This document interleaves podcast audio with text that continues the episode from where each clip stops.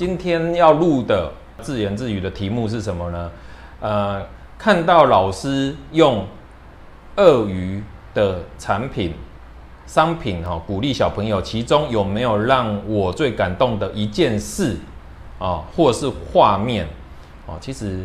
诶，每一次的录班，或者是每一次那个网络上的分享，我都会看到很多感人的画面，我都会在那个。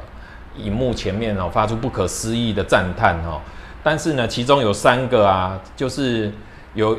有三件事情让我想就可以想到的。第一件事情就是有老师啊，他放弃他最喜欢的皮卡丘啊，然后带着他们的小朋友创作，然后用鳄鱼布置教室，而且每个节日都会因应那个节日做教室布置的改装，什么圣诞节啊啊什么。新年呐，什么母亲节啊，什么教师节，反正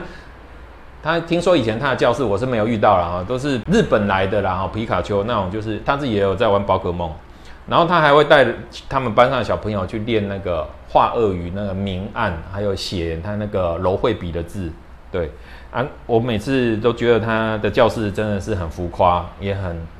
很让人家赞叹惊艳哈，那这是。第一个让我印象深刻的，好，第二个是有一次入班啊，有一个二年级的小朋友啊，就是全班都很安静，然后我要离开了，收好要走的时候，我走到那个教室门口，他突然跑出来，然后手上拿了一个塑胶的那个黄色的宝石，对，他就塑胶的石头就对了，那小朋友就很喜欢收集那闪亮亮的东西，然后他就这样子拿给我，我以为是糖果，你知道吗？他说：“二先生，这个给你，谢谢你来我们班说故事。”哦，这这也是让我很印象深刻的，就是一个小女生，但是她在听故事的过程呢，哦，我入班的时候是很安静的。好，那我觉得小朋友反应这是很直接，然后也很坦率的哈。好，然后呢，第三件事情呢，就是有一次已经接近中午了，那刚好那一节课是排在中午十一点，那讲完之后呢，就是小朋友要拿营养午餐要吃饭了，然后结果呢？啊，我就也参与嘛，哈，我就被邀请留下来一起吃那个营养午餐。大家营养午餐都要用隔板这样子，那整个就兵荒马乱，大家都很忙这样子。然后有的就是还没吃完就一直跑过来，有的是吃到一半就跑过来，有的是呃一吃完就马上跑过来，就一直围着我。我坐在他们教室后面，就一直要拿着他们的娃娃啦、笔记本呐、卡片呐、明信片呐，都要给我签名这样子。那其实我是满嘴饭粒啊，我自己也还在吃这样子。那这你就会感觉到说。呃，台湾有一群老师，他用这个东西，他觉得很对他来说有帮助，或是他觉得小朋友的回馈很开心，他他很喜欢这个这个东西在班上的使用，这样，然后小朋友潜移默化，而不是那一些日本来的什么鬼灭之刃啊、角落生物啊，然后我就想到说啊，原来。我们做的这些事情，默默的都有在呃影响着下一代，或者是协助老师、帮老师加分这样。那不敢说全部，但是这些老师一直都分布在全台湾各地这样。那我觉得，诶，国小阶段呢是最懵懵懂懂的。如果我小时候的老师啊也这样子啊，请一个作者到我们班上讲故事给我听，我想对我现在走设计、创意、创作这条路啊，一定会很。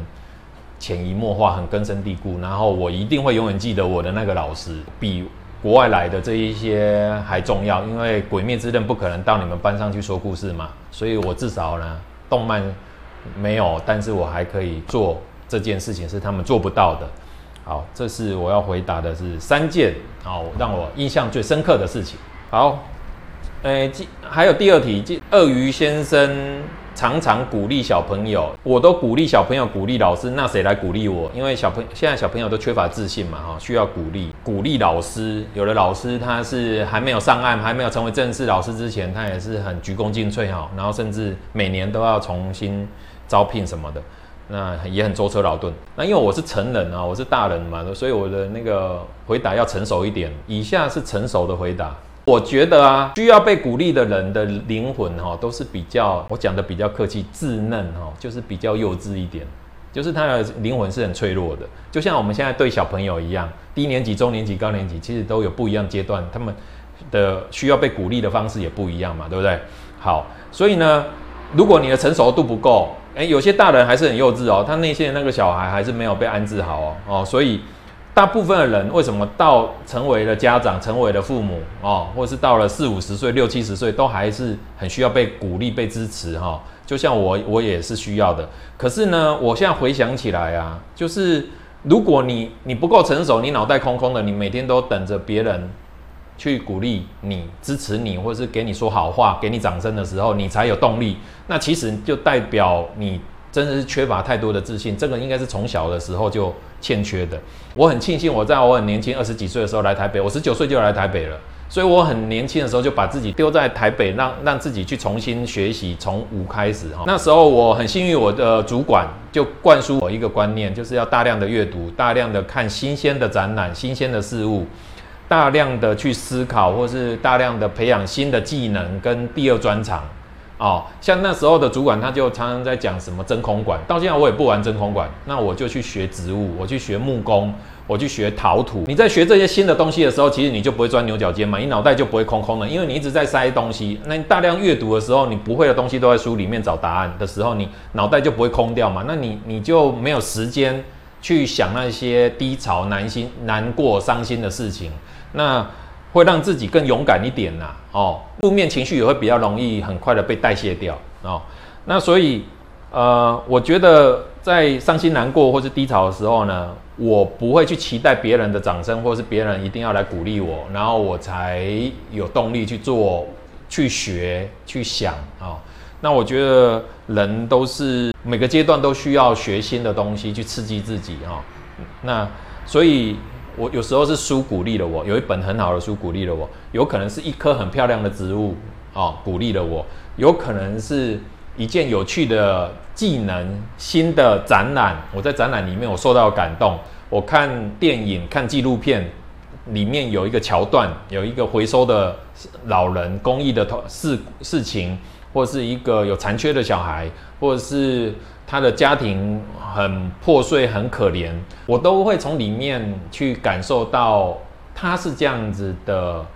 方式去生活着、创作着。那我就会被他影响，我的注意力、我的负面情绪就会被影响、被平衡掉。所以呢，呃，倒不是说一定要谁来鼓励我哈，然后反而是这些啊，生活周遭你我他大家都会遇到的事情、习惯这样子去累积啊，丰富你的生活经验呢。